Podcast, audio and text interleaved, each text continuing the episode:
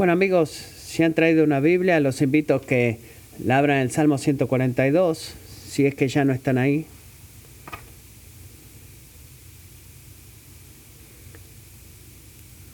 Yo tampoco estaba preparado por ese video. Ya esos nombres son asombrosos. Eh, es impensable eh, saber que tenemos nuestros hermanos y hermanas en esta misma mañana que están en un lugar en donde está la posibilidad increíble de que puedan perder sus vidas hoy mismo por su fe. Es simplemente eh, asombroso. No tengo una categoría para describir lo que siento. Y también hay misioneros que, van a, que dirían o dirán, voy a ir ahí.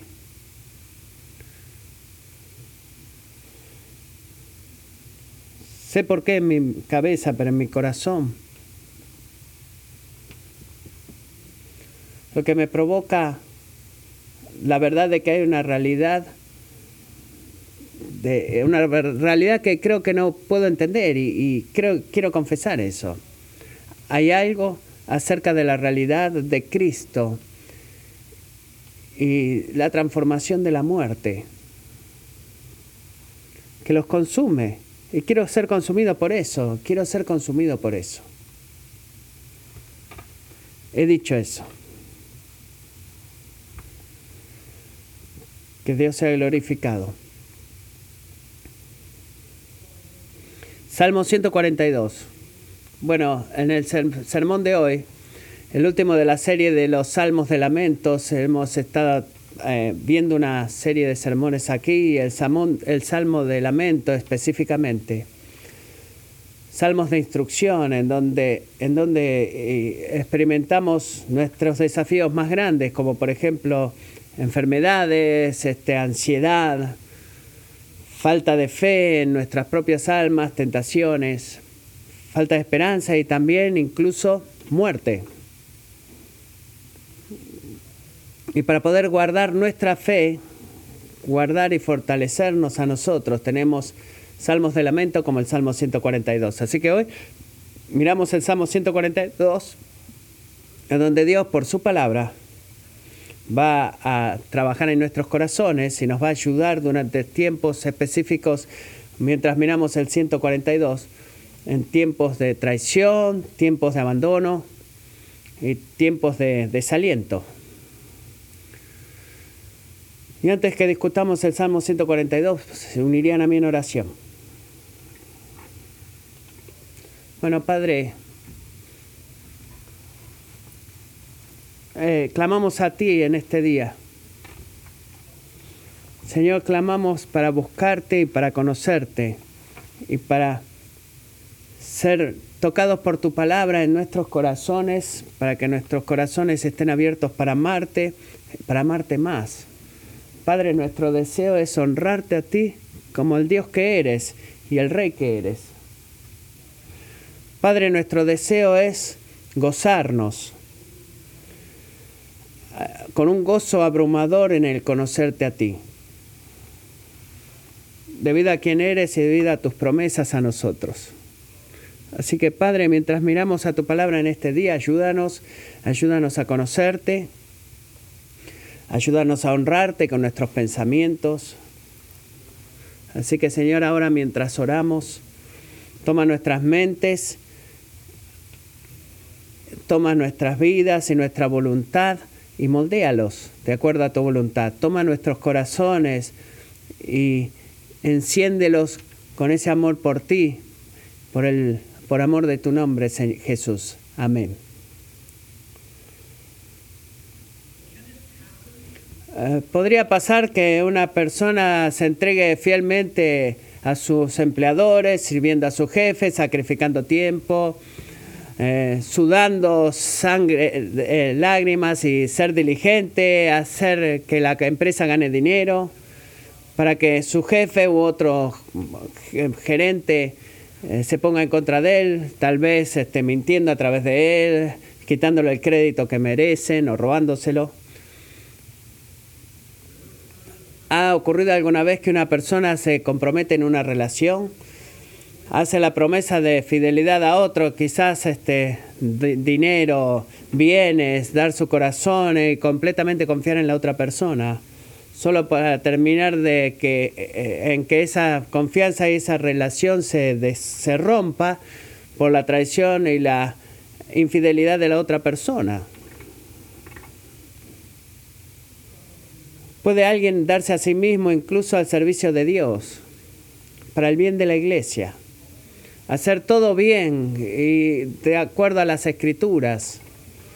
Caminar en santidad, eh, caminar en santidad bíblica, solo para poder eh, que sus acciones sean mal representadas, sus acciones fueran este, cambiadas por mentiras y experimentar la traición de aquellos a los cuales que una vez confiaron en él y, y lo consideraban como alguien muy querido. Bueno, por la naturaleza de mis preguntas, lamentablemente esas cosas suceden y pueden suceder a la gente, al pueblo fiel de Dios del más grande al más pequeño. Y cuando estas cosas suceden, duelen, lastiman, lastiman, influencian sobre nosotros, pero atentan más que nada para que nosotros dejemos de tener fe, dejemos de ser obedientes y dejemos de adorar a Dios. Y tristemente todos estos pensamientos y sentimientos pueden suceder en el trabajo, en la familia, puede suceder en la iglesia.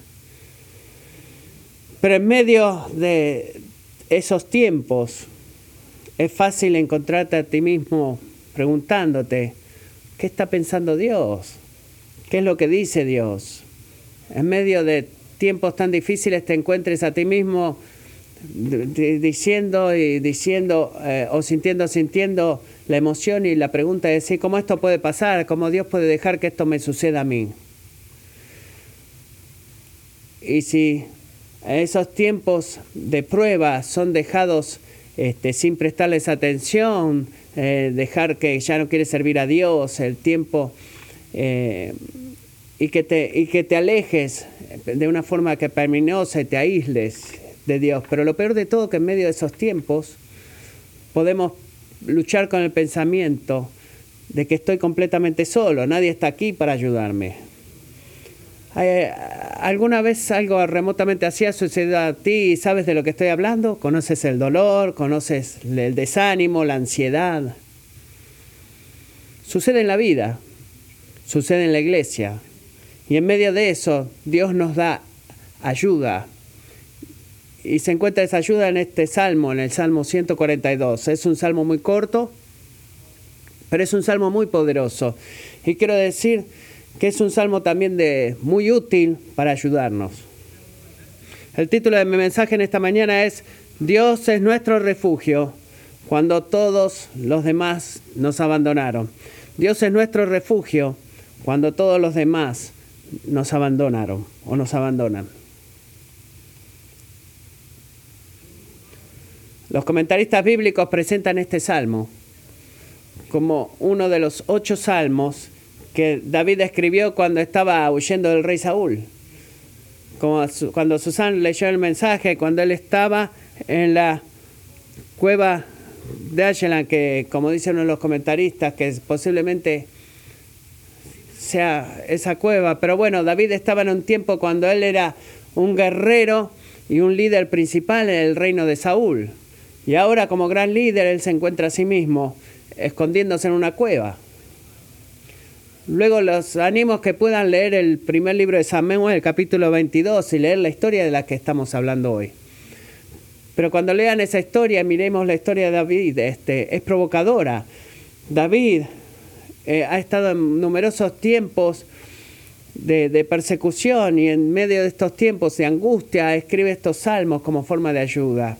Hay tres puntos para mirar en esta mañana en este salmo mientras leemos y estudiamos el salmo. El primero es el desafío enfrentado, que es el sufrimiento agravado por la soledad.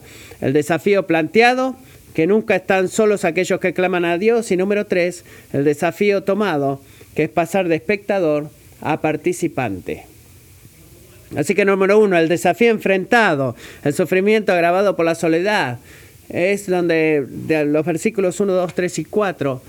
Eh, ¿Han notado alguna vez que la, la Biblia nunca nos da una pista de, libertad, de lo, una solución a los problemas y, la, y, las libertades que tenemos en este mundo, especialmente para el pueblo de Dios? Es exactamente lo contrario. Habla enfáticamente de que en este mundo vamos a tener tribulaciones. No nos da la receta mágica, para estar libres. Vamos a tener tribulación. Y la Biblia habla que aquellos de los que siguen a Cristo van a sufrir persecución. Van a sufrirla. Y como el pastor John Piper dice, es un misterio. No el por qué en este país de tiempo a tiempo experimentamos alguna persecución, sino que por qué no experimentamos más y por qué en los últimos 300 años no hemos experimentado persecución por ser cristianos. Y creo que está lo correcto y es de ayuda a poder ver. Y mientras miremos el video de esta mañana, hemos visto que hay millones de hermanos y hermanas que son perseguidos por su fe. David ilustra aquí, en el Salmo 142, la profundidad de esa verdad que es el sufrir problema. Usa palabras como derramar su queja, derramar su, su dolor a Dios. Y en medio de eso su espíritu se desvanece dentro de él. David no está solamente pasivamente lamentando su dolor, hay, gente, perdón, persiguiéndolo. Hay gente que no solamente están persiguiéndolo, sino que quieren matarlo. Y él lo sabe. Son malvados. Dicen que han puesto una trampa para él. David estaba enfrentando un ataque de una fuerza que era más fuerte y que la hacía poner de rodillas. No sé si alguna vez te has enfrentado a algo así o alguien que estuviera planeando algo en contra tuya o tú sabías que estaban en complot de cómo derribarte. Llama tu atención eh, una cosa así, ¿verdad? Pero lo más devastador de todo esto para David era que en medio de su problema y ataque y persecución, de lo que él habla más que nada en este versículo 4, dice lo siguiente. Mira a la derecha y ve, porque no hay quien me tome en cuenta. No hay refugio para mí. No hay quien cuide de mi alma. ¿Qué es lo que está diciendo David? David está diciendo que él siente, se siente completamente solo. Él se siente abandonado. David tenía el apoyo de muchos otros guerreros, él te, eh, perdió el soporte, el apoyo del rey, él sabía, sabía la el apoyo de, del rey, perdón, sabía lo que era estar en medio de una congregación que lo apoyaba y sabía lo que era sentirse apoyado. Pero en medio de esta prueba, su mente y corazón están enfrentando con la emoción y el sentimiento de sentirse completamente solo. Todo ese apoyo de repente desapareció. Ahora, digo el sentimiento o sentirse solo y aparentemente verse solo, porque cuando leemos en primero de Samuel, ustedes pueden ver que había aproximadamente 400 hombres que eran fieles guerreros que rodeaban a David, que se comprometieron ellos mismos a, ayudar a David y, dieron votos de, de, alianza con él. Pero David se sentía solo y para él los sentimientos y las luchas eran reales. Esa soledad que sentía, él lo estaba destrozando. Él se sintió solo, se sintió abandonado. Fue verdad de que él no tenía lugar donde esconderse en esta vida. Pero más crítico, más crítico, era la verdad de que había una amenaza a su muerte, pero más crítico que eso, es la amenaza a su fe. La fe es mucho más valiosa y es algo de lo que Jesús habla es algo que vimos en el video en el día de hoy. Esta vida no es todo lo que es. Tu fe, dice la Biblia, vale mucho más que el oro.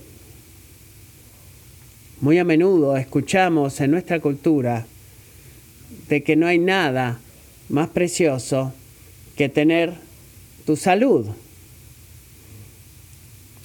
Pero eso no es verdad.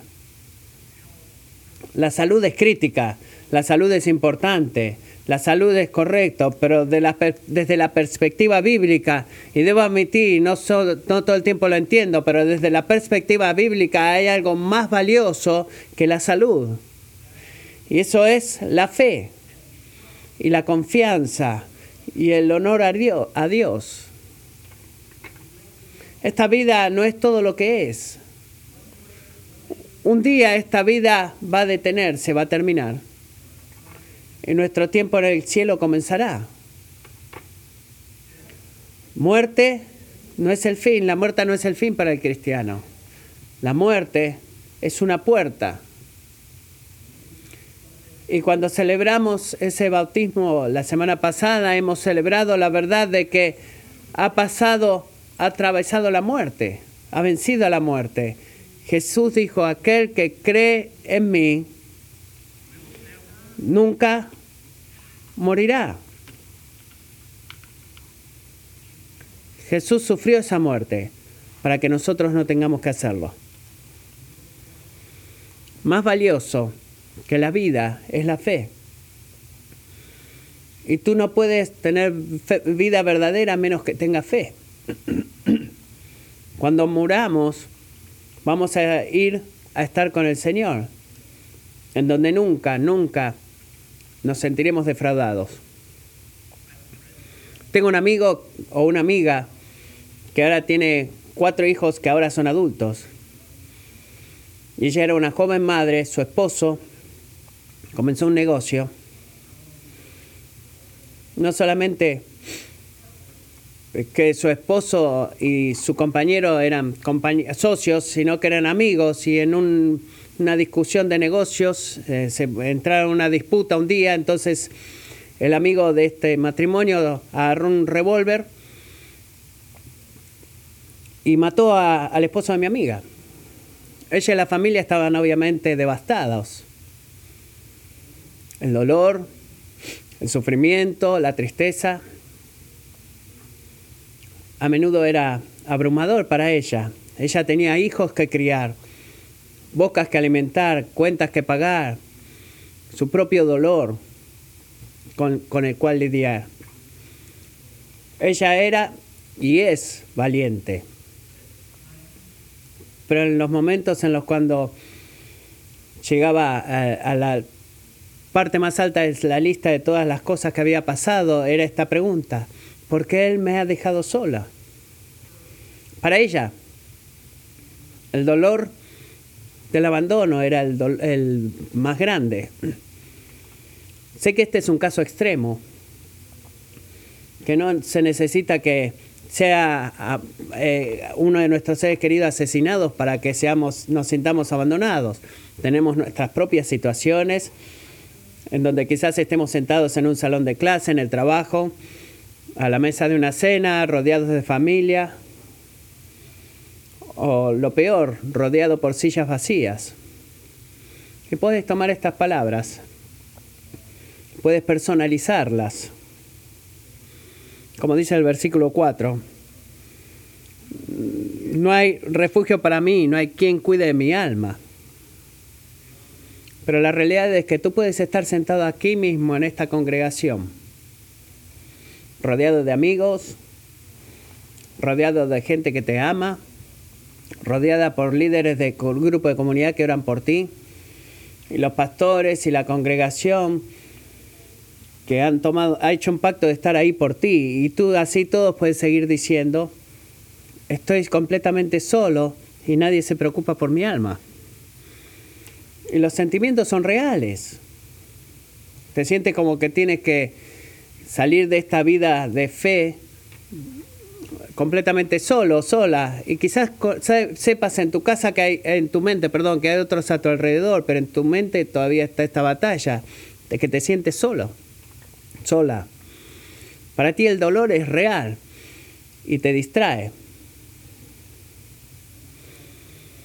Y para resumir el punto número uno, como David pudo testificar que el desafío que enfrentas y el dolor que estás y el sufrimiento es por debido a que te sientes completamente sola o sola. Gracias sean dadas a Dios. Tenemos un Padre lleno de gracia y ese no es el final de este salmo. Los versículos 5, 6 y 7 hablan del punto número 2. Punto número 1, el desafío enfrentado. Un desafío número 2 planteado es que nunca están solos aquellos que claman a Dios, nunca están solos aquellos que claman a Dios. David en este salmo eh, refleja de acuerdo a las circunstancias, él admite que está abrumado, eh, tiene miedo, se siente solo y que se siente desamparado, se siente abandonado en manos de sus enemigos. Y se ve muy natural para David en este tiempo de volverse, eh, enfocarse en sí mismo. Cuando estás en estos momentos es fácil volverte a ti mismo y sentir lástima de ti mismo, eh, amargura o un sentido de, de juicio y, esa es la forma en la que yo muchas veces tiendo a responder en esas situaciones. Tal vez en esos tiempos es fácil tener unos pensamientos pecaminosos de decir que merezco mejor. Esto no, eh, para esto yo no me, me he inscrito, no me he hecho cristiano. Voy a me voy a agarrar todas mis cosas y me voy a ir a casa, porque yo no me escribiste para esto. El doctor Paulson dice, cuando sufrimos, nos absorbemos en el mundo de nuestras propias experiencias, pensamientos, sentimientos y opiniones. La iglesia primitiva usó una frase maravillosa para captar la naturaleza esencial de la pecaminosidad interior que tiende a que nos enfoquemos en nosotros mismos. El pecado de enfocarnos en nosotros mismos deliberadamente el pecado de enfocarnos en nosotros mismos deliberadamente nos aleja de Dios. Cuando tú y otros sufren, experimentamos o seremos testigos de esta tendencia pecaminosa. Sin duda, David se sentía esa tendencia de ah, enfocarse en sí mismo. Pero en lugar de eso, él no lo hace. Él se vuelve a Dios. Él elige volverse a Dios y se vuelve a Dios en forma externa y eh, enfocándose solamente en Dios. Mientras miran estos versículos, o este capítulo, y van del versículo 4 al 5, no hay indicación de que las circunstancias de David hayan cambiado. No, no se han vuelto de repente mejor.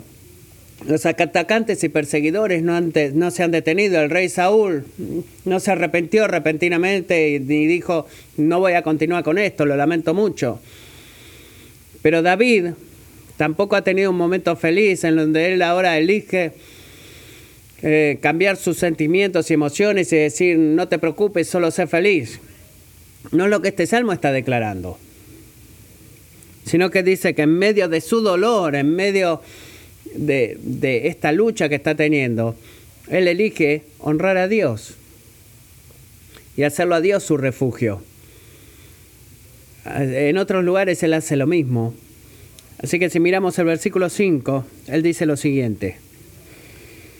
Ah, tú eres mi refugio, mi porción en la tierra de los vivientes. Versículo 2 dice, de, delante de él les pongo mi queja, en su presencia manifiesto mi angustio. David era sacudido por sus circunstancias, su sufrimiento lo trajo a él a lo más bajo.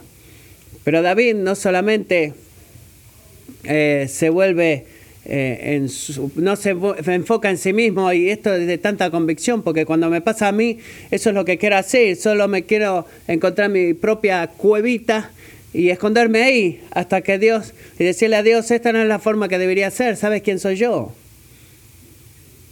David no hizo eso ni tampoco eh, abandona la, la esperanza ni deja de creer. A él se le han enseñado las verdades de Dios y escogió creerlas. Obviamente, cuando mientras vimos el video de hoy, el pastor que estuvo ahí en ese video escogió eh, eh, dejar de lado sus problemas y creer en Dios. Hermanos, hermanas, la esencia del Salmo 142 es esta. Es una imagen de David escogiendo creer y declarar la verdad acerca de Dios. Él escogió admitir su dolor y volverse a Dios en, oración. Eligió orar las verdades que Él conoce acerca de Dios. Y escogió orar antes de que algo haya cambiado. ¿Puedes tú hacer eso? ¿Haces tú eso? Bueno, si lo haces, esa es una imagen de adoración sacrificial o alabanza sacrificial.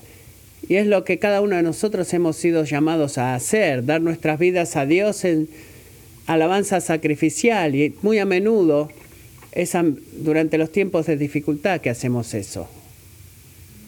La verdad acerca de su dolor está ahí. Él no lo niega. Él se lo expone a Dios. Él no pretende que no exista ese dolor. Es devastador, es real y lo admite. Pero lo admite de tal forma que lo expone delante de Dios y dice, voy a escoger creer, y, creer y, orar las verdades acerca de Dios. Y mientras los declaras a través de su palabra, incluso aunque mis sentimientos no lo quieran decir. Pero amigos, esa es una adoración sacrificial, alabanza sacrificial. Los sentimientos son reales, las emociones son reales, pero déjenme decir esto. Los sentimientos y las emociones no son autoritativos o autoritarios. Solamente la palabra de Dios los sentimientos y las emociones no son lo que hemos sido llamados a obedecer. La norma cultural es que es solamente tu corazón, sigue lo que tu corazón te diga, pero esa, esa enseñanza no tiene sentido cuando te aferras a las verdades bíblicas. Yo no digo que Dios no ponga deseos en nuestro corazón, que quiere que actuemos para su gloria de acuerdo a esos deseos del corazón. Pero no podemos dejar que los sentimientos y las emociones sean la autoridad máxima de lo que, en lo que hacemos, porque eso no existe en las escrituras.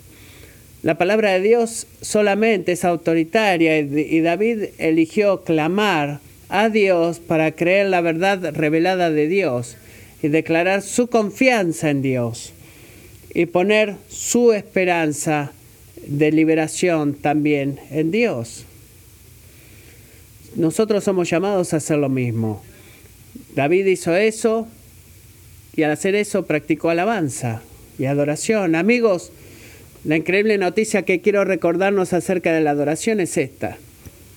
Aquellos que adoran a Dios en verdad están en relación con Dios y por eso nunca están solos. Déjenme decirlo otra vez. Aquellos que adoran a Dios en verdad eso significa que vienen en la fe en Jesucristo. Aquellos que adoran a Cristo, en a Dios en verdad y en relación con Dios y están, por eso nunca van a estar solos. Aquellos que eh, a los cuales Dios ha respirado vida eterna a sus almas y los ha traído a la fe, han sido traídos a una relación viva y eterna con Dios.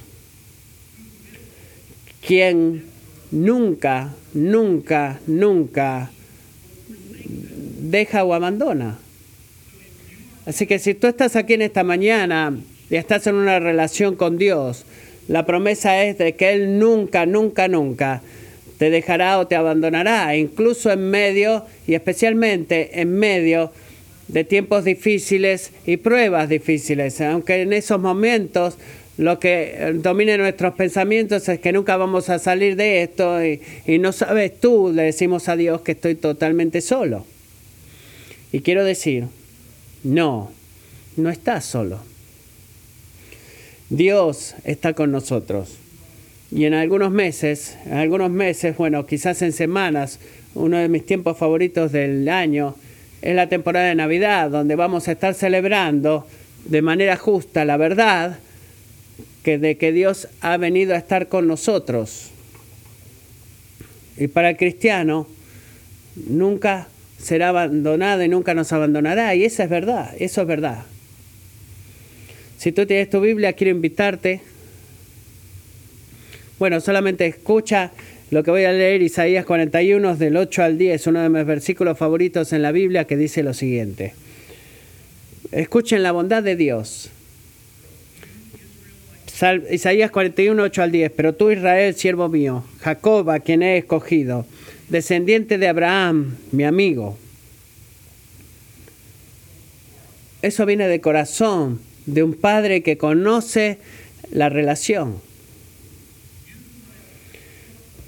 Tú a quien tomé de los confines de la tierra y desde sus lugares más remotos te llamé y te dije, mi siervo eres tú, yo te he escogido y no te he rechazado. No temas, porque yo estoy contigo. No te desalientes, porque yo soy tu Dios. Te fortaleceré, ciertamente te ayudaré. Sí, te sostendré con la diestra de mi justicia. Noten la promesa preciosa, el beneficio de venir a una relación con Dios. Hay por lo menos siete promesas aquí. Yo soy contigo, dice eh, Isaías. Soy tu Dios. Voy a seguir ayudándote. Voy a fortalecerte. Voy a darte fuerza. Voy a, ayudar, sostener, sostenerte, perdón, con mi mano poderosa y buena. Amigos, estas verdades, gracias sean a de Dios, permanecen durante las pruebas. Y al nosotros declarando eso en oración y declarando eso en, en la adoración también, nos trae a un lugar delante de Dios en donde Él puede hacernos creyentes. Creo que dijo, cuando traemos esas cosas a Dios, en- a Dios en oración y alabanza, quizás o quizás no, en el momento lo creamos, la conf- confieso, hay momentos en los que yo no puedo creer, hay momentos en los cuales yo funcionalmente no creo en eso. Y gracias sean dados a Dios por el don del arrepentimiento, en donde puedo decirle a Dios, Dios, ayúdame a creer en eso, estoy luchando en creer ahora, en es- eso mismo ahora. Y esta es la increíble transacción que la cual puedo testificar que sucede una y otra vez. Cuando yo traigo delante de Él esas cosas y le digo, Señor, ayúdame, estoy clamando por fe ahora. Así que a menudo me en- encuentro respuesta a eso que Dios lo trae, no sé cómo lo hace, pero gracias a Dios que lo hace y me da fe, me trae fuerza, me trae ayuda. A menudo es mi esposa quien me dirá algo acerca del carácter y la naturaleza de Dios para motivarme y en otros tiempos mis hijos. Pero nada es tan precioso cuando voy a Dios y le digo, Dios, quiero creer en estas cosas. ¿Me podrías ayudar? ¿Saben qué?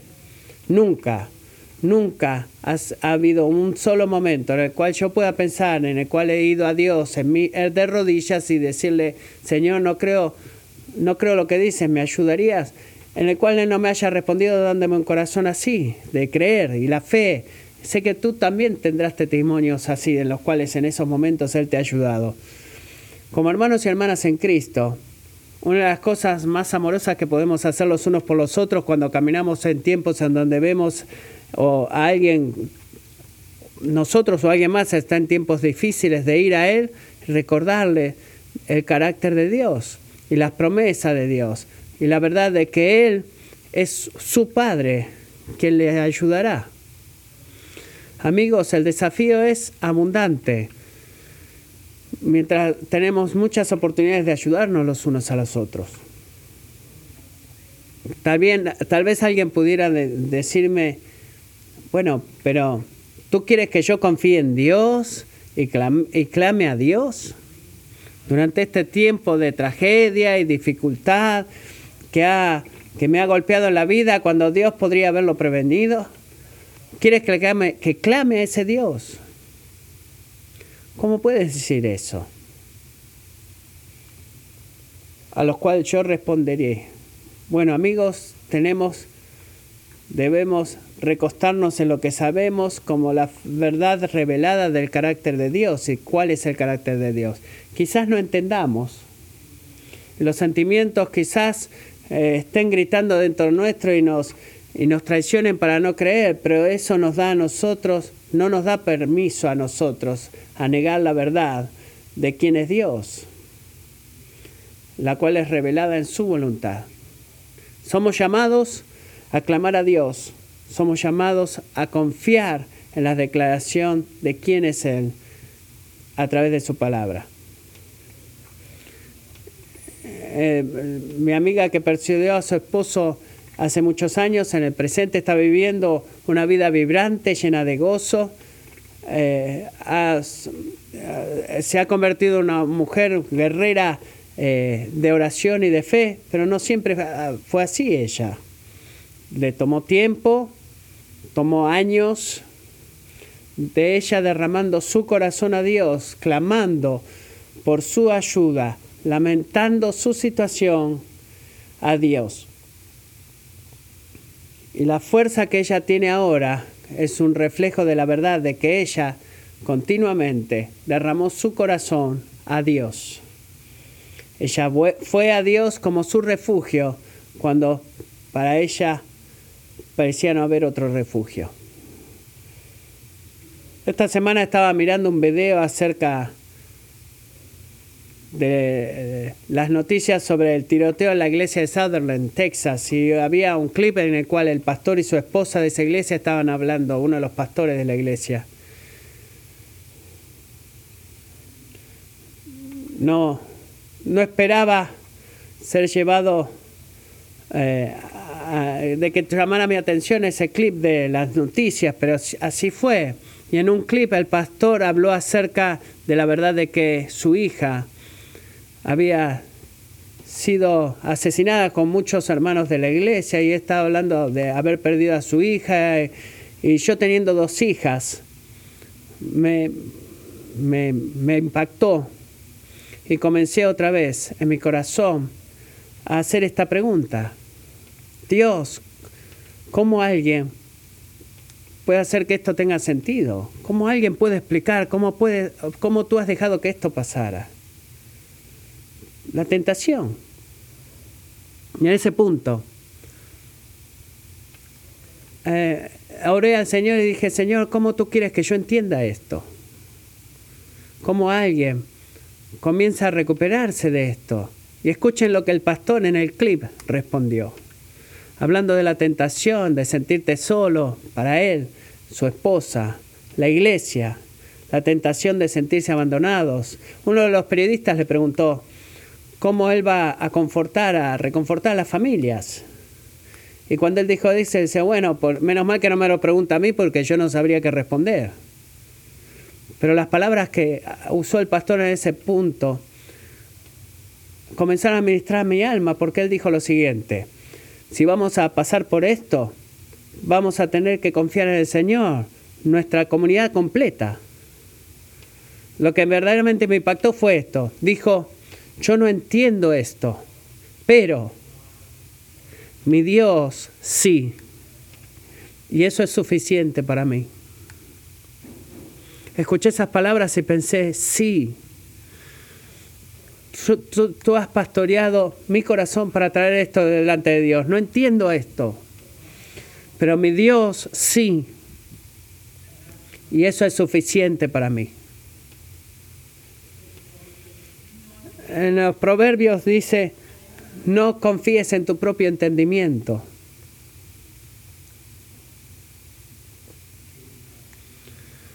David practicó el apoyarse en el Señor y lo practicó clamándole al Señor. y ha dejado eso como un modelo para nosotros. Punto número tres. El desafío tomado, pasar de espectador a participante. Me estoy quedando sin tiempo acá. Amigos, mientras leemos los salmos debemos recordar que los salmos no son escritos simplemente como un libro de poesía hebrea para cantar eh, durante la alabanza, aunque así han sido escritos. No son simplemente verdades que han sido puestas para nosotros que meditemos en ellas, aunque también lo son. Y de muchas maneras debemos entender que el libro de los salmos es un... Eh, si puedo usar el servicio, es un manual litúrgico que debe ser usado en una congregación para ayudar a la congregación a aprender cómo relacionarse correctamente con Dios. Es un manual de instrucción. Es por eso que este salmo es una instrucción para nosotros de cómo nosotros vamos a leer este salmo, cómo vamos a usar el salmo. Si estamos ahí para correctamente leer el Salmo 41, debemos ver que hay un punto de encuentro en este salmo. Y el punto de encuentro es donde nosotros, los espectadores, nos convertamos en nosotros los participantes. En donde los espectadores nos convertimos en los participantes. En donde nosotros, los oradores, o diría los observadores, nos convirtamos en los oradores. En los que oran, tomando el libro de Santiago, no solamente sean oidores de la palabra, sino hacedores de la palabra. Así que las palabras que hemos leído algunos minutos atrás, por ejemplo en Isaías, voy a ser tu Dios, voy a ser fiel. Todas esas palabras son preciosas palabras, son palabras preciosas. Pero amigos, no nos hacen ningún bien, no nos hacen ningún bien. Son palabras en una página a menos que las tomemos y las levantemos con nuestros pensamientos y meditemos en ellas dentro de nuestros corazones y con nuestros labios las oremos y las adoremos en fe a Dios.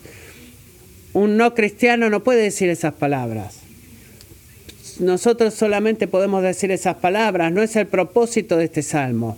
El propósito de este salmo es que tomemos estas palabras y se las llevemos a Dios.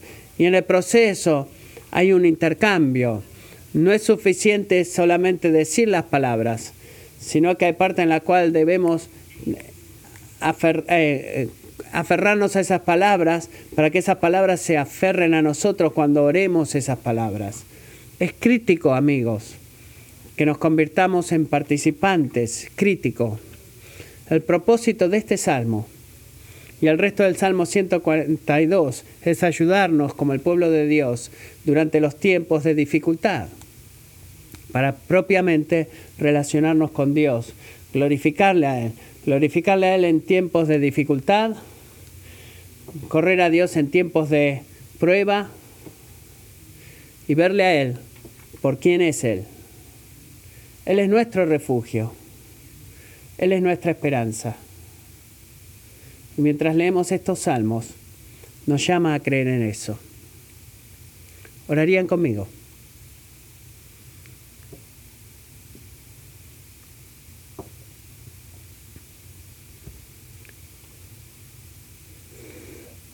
Padre, tu palabra acá dice que tú eres nuestro refugio.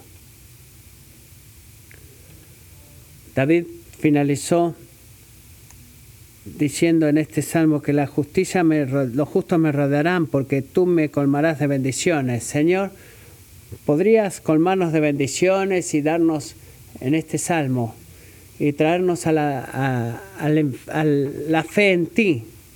Padre, oro por nosotros, de que tú nos ayudes a venir a ti, derramar nuestros corazones a ti y experimentar la fuerza que viene de confiar en la verdad de quien tú eres.